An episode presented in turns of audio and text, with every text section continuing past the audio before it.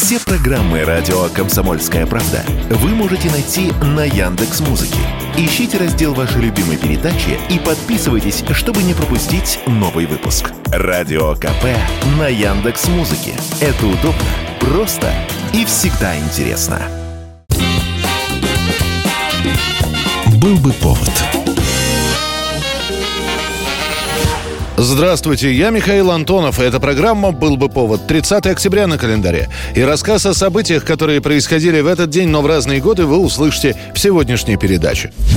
1938 год, 30 октября. Постановка спектакля «Война миров» на радио CBS вызывает панику в США. Радиоспектакль ставит знаменитый актер и режиссер Орсон Уэллс, который предлагает адаптировать классическое произведение к современным реалиям. Дескать, давайте покажем, что марсиане действительно высаживаются в США. В начале часа один из артистов объявляет о начале радиоспектакля. После чего звучит прогноз погоды, а потом начинается концерт концерт. Вскоре музыку прерывает срочное сообщение, что на Марсе наблюдаются странные вспышки. Концерт дальше продолжается, но вскоре опять прерывается специальным выпуском новостей. Репортер CBS Карл Филлипс с места событий передает о приземлении металлического цилиндра.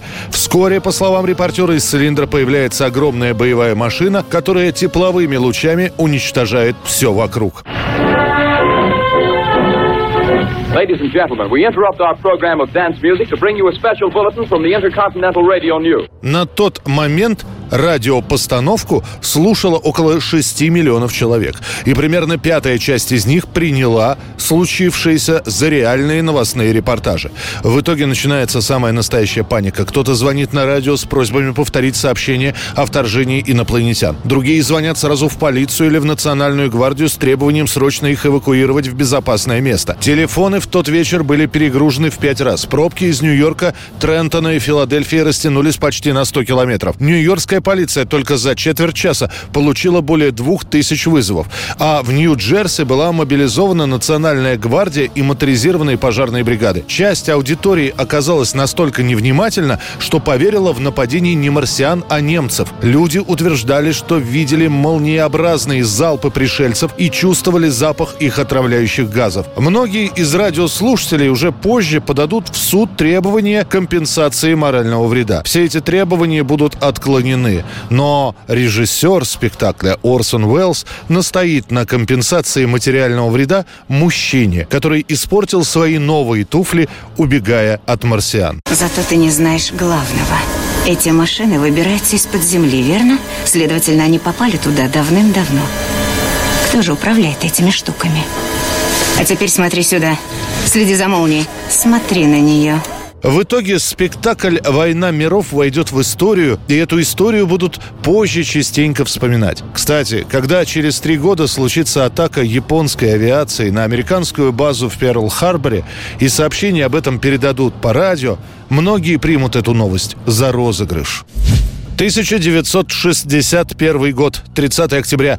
СССР производит взрыв самой мощной бомбы в мировой истории. 58-мегатонная водородная бомба или царь-бомба взорвана на полигоне на острове Новая Земля. Испытание водородной бомбы производилось на специально оборудованном опытном поле учебного полигона Министерства обороны, удаленном на 50-60 километров от населенных пунктов. Ее разработка началась за 10 лет до этого, в начале 50-х, когда над созданием термоядерного оружия стала трудиться группа ученых под руководством академика Курчатова. В эту группу входили Андрей Сахаров, Виктор Адамский, Юрий Бабаев, Юрий Трунов и Юрий Смирнов. Конструкции первых термоядерных устройств были плохо приспособлены для реального боевого использования.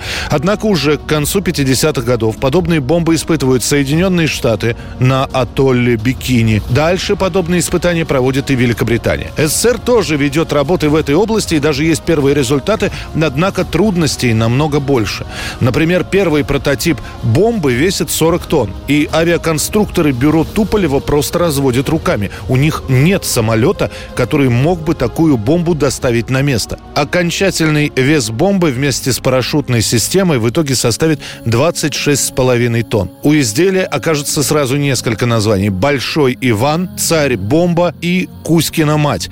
Последнее прозвище приклеилось после выступления советского лидера Никиты Хрущева перед американцами, в котором он посулил им показать Кузькину мать. Бомба на парашютной системе 30 октября 1961 года сброшена с высоты 10 500 метров, после чего летчики сразу уводят машину из опасного района. В 11.33 по московскому времени на высоте 4 километров над целью производится взрыв. Мощность взрыва заметно превысила расчетную, а расчетной была 51,5 мегатонн. Составила же мощность взрыва бомбы от 57 до 58 мегатонн в тротиловом эквиваленте. Хрущев позже пошутит, что первоначально предполагалось взорвать 100-мегатонную бомбу, но заряд уменьшили, чтобы не побить все стекла в Москве. Советскими учеными и инженерами разрабатываются и другие, значительно более мощные водородные бомбы.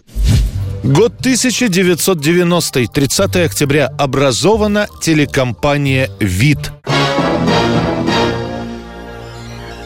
На самом деле, как телевизионная структура, компания существует с 1987 года, однако определенного названия у нее не было, да и выпускалась этой организацией всего одна передача «Взгляд». Свой юридический статус компания «Вид» получает за год до развала СССР. «Вид» расшифровывается просто «Взгляд» и другие, имея в виду, что компания будет создавать и другие передачи для телевидения. И действительно, уже через три года в компанию к уже привычному взгляду добавляется сразу несколько десятков передач. Среди них шоу «Биржа», музыкальное шоу, сделанное совместно с фирмой «Лисес». «Матадор» рассказывает о кино, культуре и моде. Ведет программу выпускник зооинженерного факультета Константин Эрнст. Телевидением я не собирался заниматься никогда.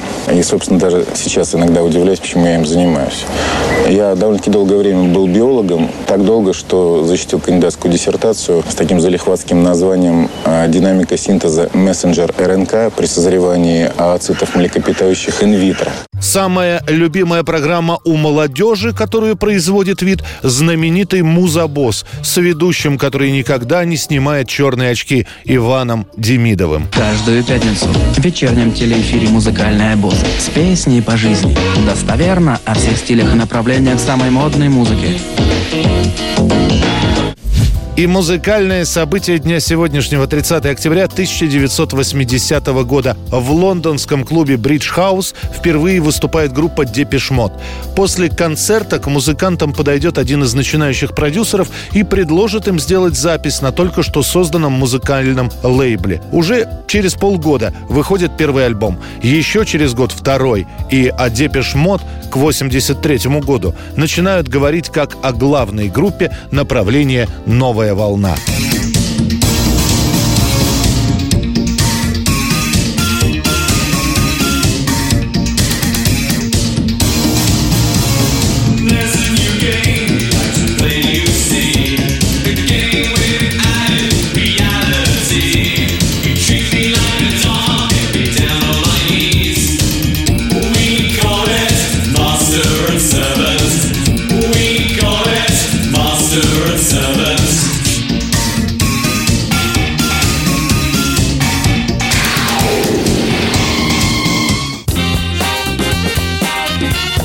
Был бы повод.